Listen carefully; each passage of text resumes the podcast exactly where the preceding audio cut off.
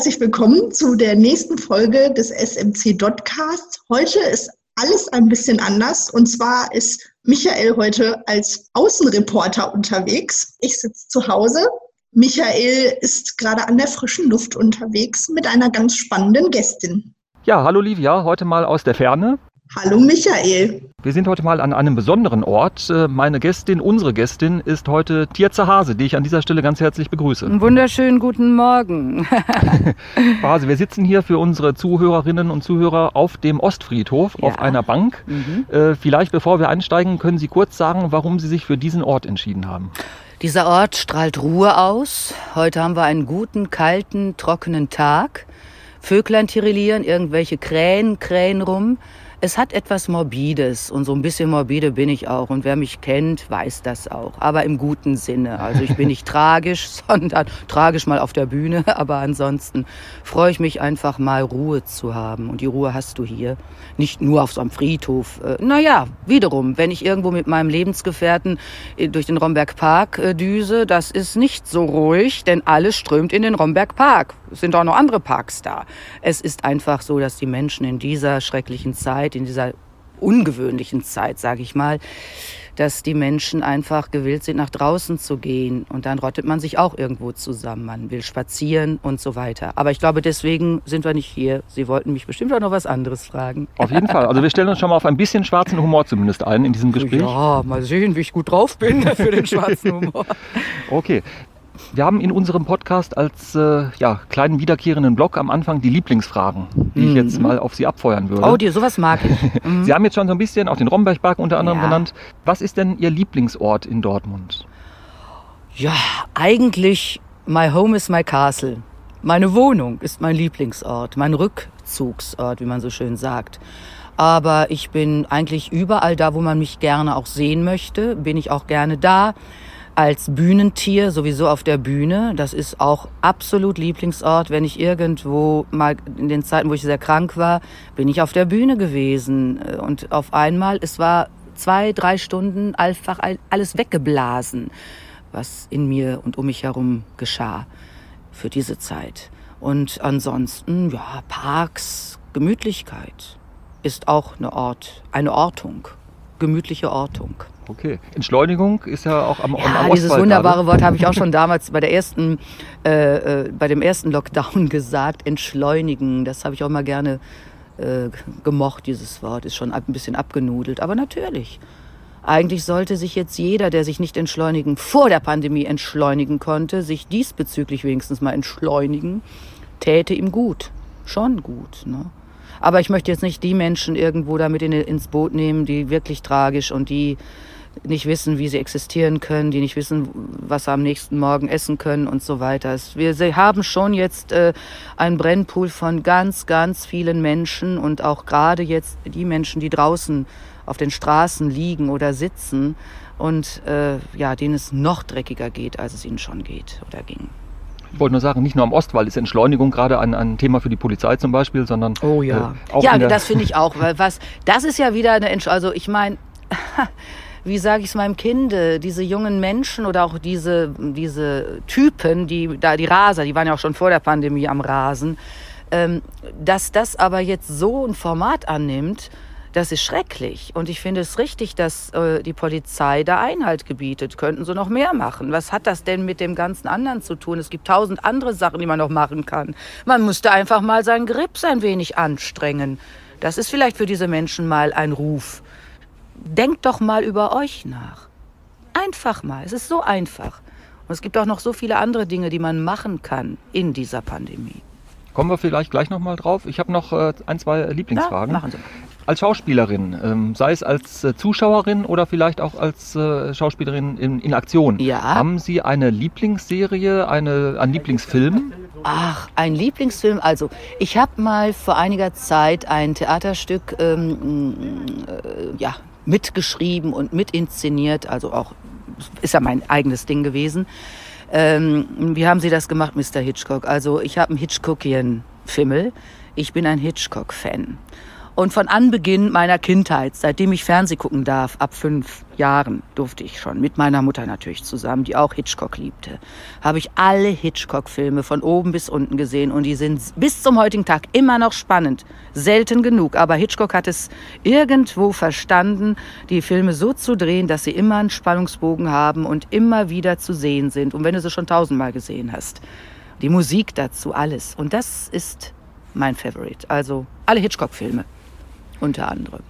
Und ja, ja, nächste Frage eine äh, klassische Frage oder eine, eine, eine, eine Evergreen-Frage, die wir eigentlich immer stellen, ist, was ist äh, Ihr Lieblings-Social-Media-Kanal? Ich weiß aus dem Vorgespräch, dass diese Frage bei Ihnen jetzt etwas speziell ist. Das Vielleicht mögen Sie da selbst noch was zu sagen, Ihr Verhältnis zu Social Media. Oh, da würde ich sagen, nächste Frage. Na gut, ich habe das Ding jetzt auch hier in der Hand und äh, rede mit Ihnen, aber äh, ich habe auch einen Computer. Mittlerweile durch viele Bitten und was nicht alles von meinem Partner, von anderen Menschen, sogar mein Westdeutscher Rundfunk hat mich mal wirklich äh, vor die Frage gestellt, wenn du dir jetzt kein Handy kaufst, dann bist du raus aus der Nummer hier. Dann musste ich das ja wohl machen. Ich kriegte richtig Angst, nicht mehr gebucht zu werden. ja, aber es ist so. Natürlich, ich will es jetzt nicht verdammen. Ich habe einen Computer und da werden auch Anfragen gestellt. Es werden aber auch Anfragen an einem normalen Telefon. Ich meine, Telefon, das ist jetzt hier dieses äh, Smartphone heißt das Ding, ja. Ich habe auch noch ein Kurbeltelefon, also mit Wählscheibe. Und ich habe auch noch so ein Telefon mit Drucktaste und wo man richtig den Hörer äh, am Ohr hat. Und der, das Ohr fällt einem nicht ab. Wissen Sie, das Ding hat man hier in der Hand und irgendwann wird die Hand lahm und dann fällt es runter. Aber so ein ordentlicher Hörer, den hast du schön im Griff. Ja, schön. Hm. Naja, also das zu Ihrer Frage. Ich, ich äh, hasse es nicht. Ich hatte mal es gehasst, aber wenn was kaputt geht und rolligerweise gehen manche diese Dinger schneller kaputt als so ein normales Telefon, dann könnte ich das ganze Ding aus dem Fenster werfen. Habe ich schon öfter gedroht, habe es aber noch nicht gemacht.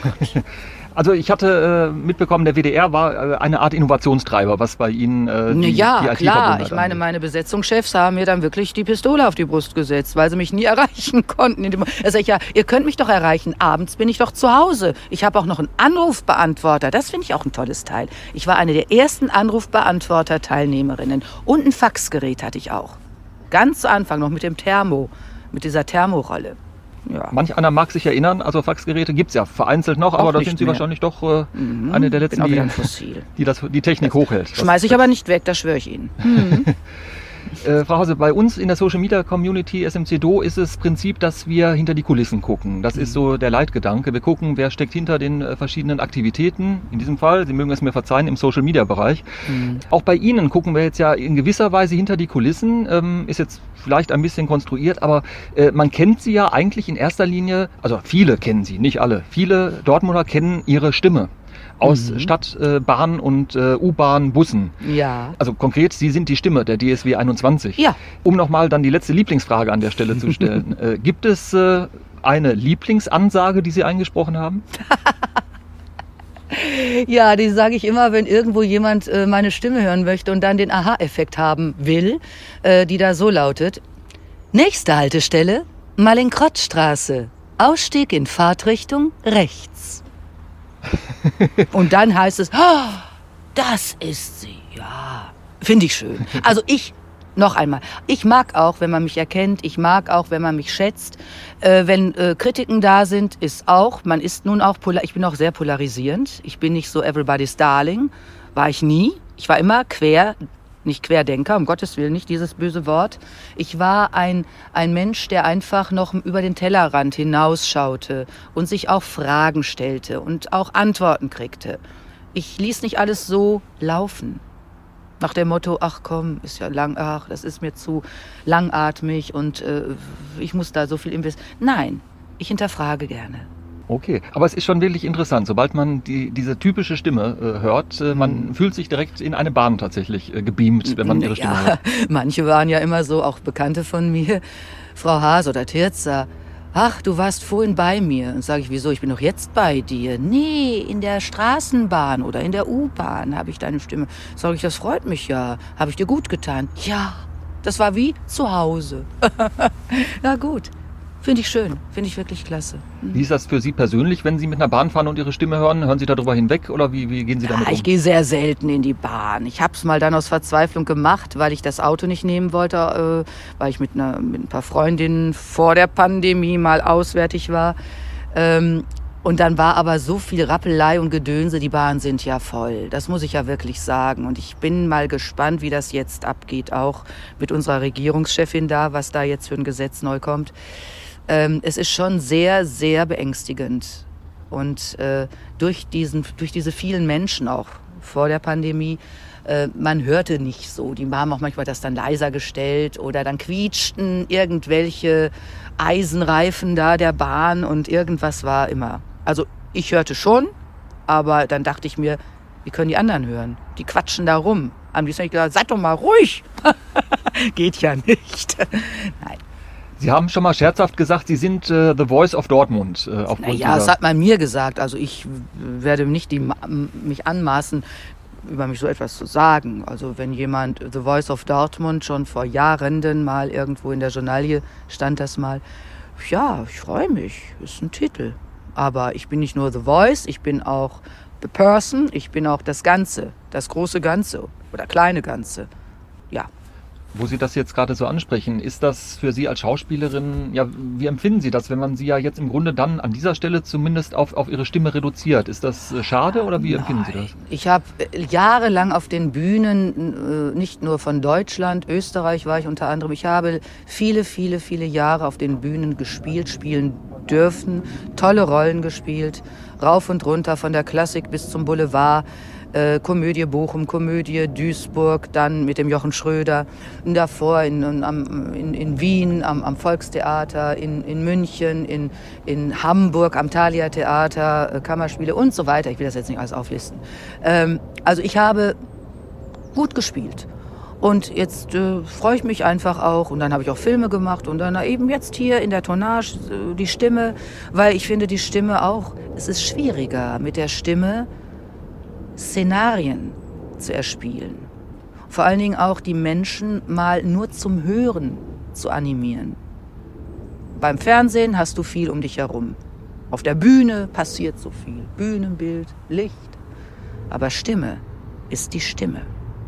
Und da sollte man hinhören. Hörspiele sind ja auch wieder en vogue, schon einige Jahre. Toll.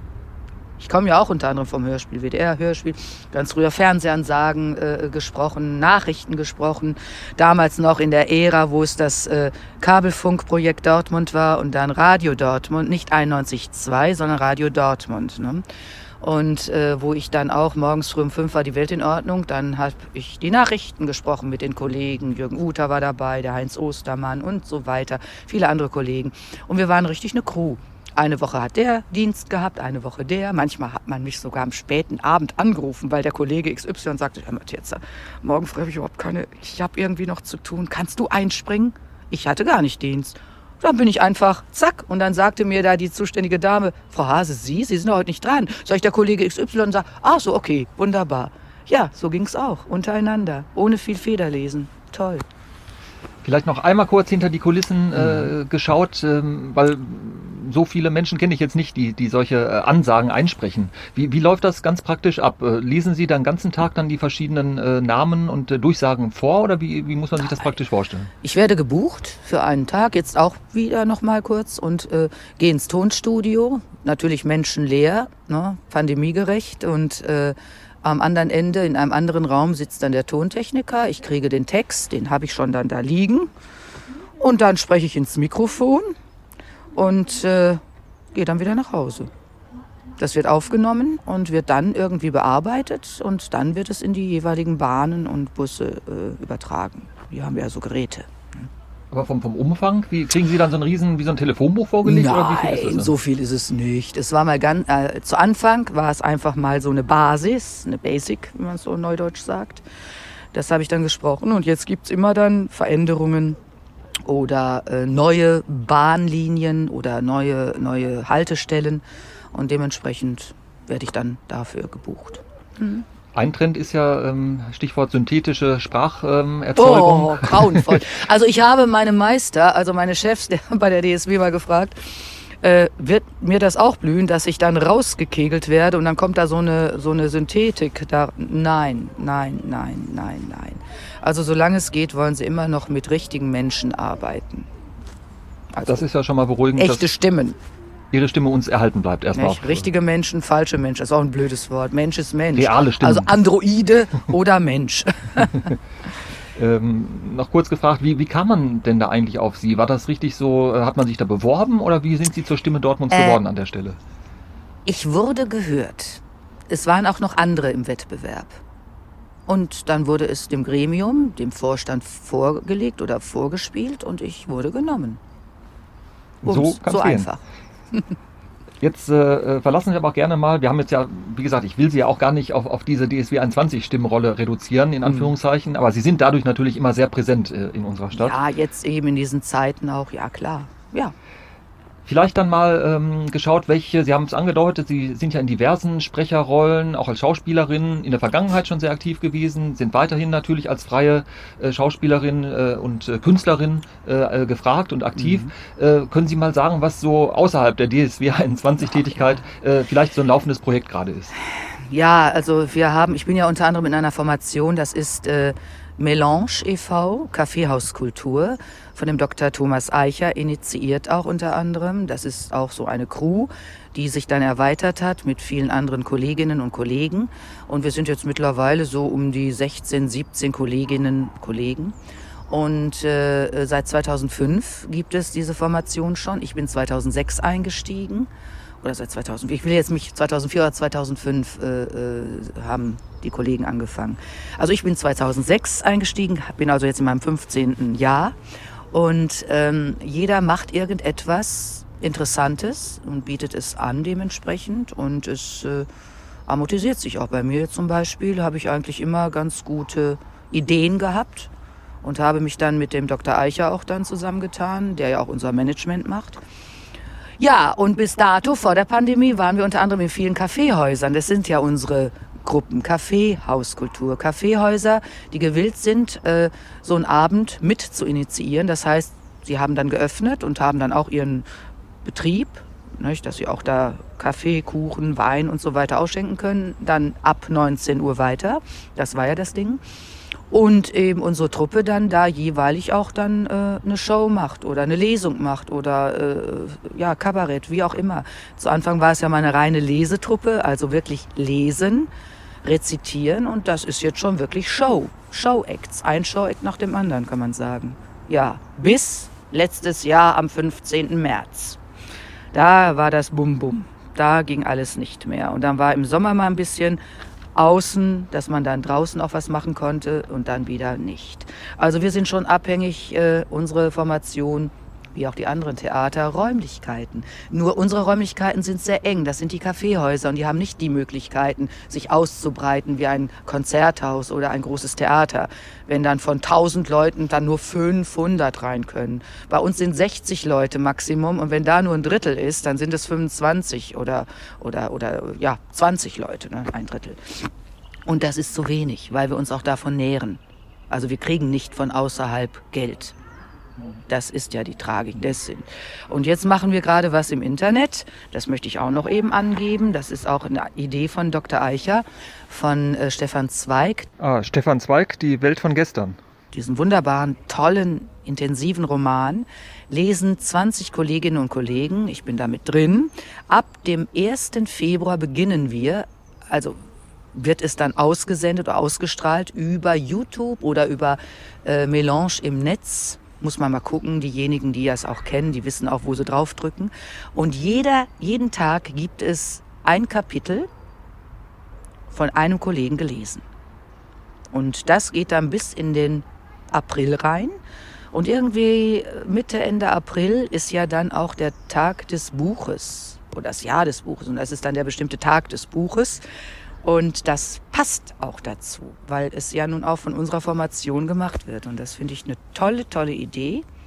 Ich hoffe, dass da viele einschalten und sich das anhören und ansehen, denn wir wurden auch aufgenommen mit Bild, also konterfei. Kann man auch die Schnuten sehen. und hören natürlich. Apropos Ansehen, vielleicht auch schon so langsam abschließend gefragt, äh, äh, sehen Sie sich den Dortmunder Tatort eigentlich an? Ja, der hat auch schon an Qualität gewonnen. Zu Anfang hatte ich auch irgendwo, ich wurde auch schon gefragt, auch von den äh, Zeitungen, wie ich das, oder da war ein Tatort mal, der so hanebüchend war, alles duster und das ist nicht Dortmund, habe ich auch gesagt, das finde ich auch schrecklich. Wobei Sie ja angedeutet haben, Sie mögen es ja tendenziell etwas dunkler und vielleicht sogar morbider, ja, aber das war Ihnen zu düster. Ja, aber ich will dann, wenn ich im Tatort also nur alles, also wenn die Stadt dann irgendwo äh, blöd äh, vorkommt, dann finde ich das nicht schön. Also das, das, ist es nicht. Das ist ja nur, als wenn du nur irgendwo in so einem Rattenloch guckst und da sind nur Ratten drin. Das ist aber nicht Dortmund. Dortmund hat sehr schöne Plätze und, und auch die Menschen sind, sind liebenswert. So. Die meisten. Nein, also es ist einfach, äh, um da nochmal auf die Frage zu antworten, ich habe jetzt, also ich gucke mir den jetzt auch an. Es gibt auch andere Tatorte aus anderen Städten, die mir jetzt auch manchmal nicht gefallen. Also insofern ist das egal.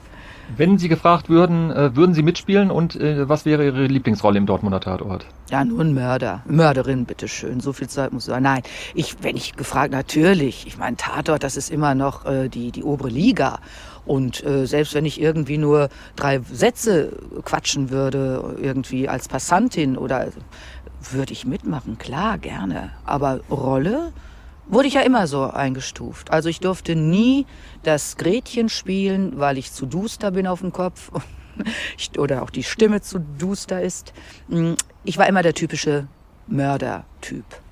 Okay, bevor es mir jetzt hier gleich äh, Angst und Bange wird. Ja, Vorsicht. ja, Sie haben gerade schon so böse geguckt, aber das ist natürlich die Schauspielerin in Ihnen. okay. Frau Hase, ich danke vielmals, äh, dass Sie uns ein paar Einblicke gegeben haben. Sind gespannt, ob Sie irgendwann mal im Dortmund äh, eine Mörderin spielen werden. Ja, das äh, können wir uns ja noch mal treffen. Vielleicht dann in besseren Situationen. ja, ich danke Ihnen auch. Vielen Dank. Gespräch. Und damit zurück ins warme Studio von Livia. Livia, zurück zu dir. Ja, und zack, da sind wir schon wieder in meinem Arbeitszimmer. Hier ist es wirklich ein bisschen muckeliger als auf dem Ostfriedhof, auf dem ihr euch getroffen habt. Also ähm, ich werde jetzt auf jeden Fall jedes Mal, wenn ich äh, in der Bahn sitze, an Frau Hase denken.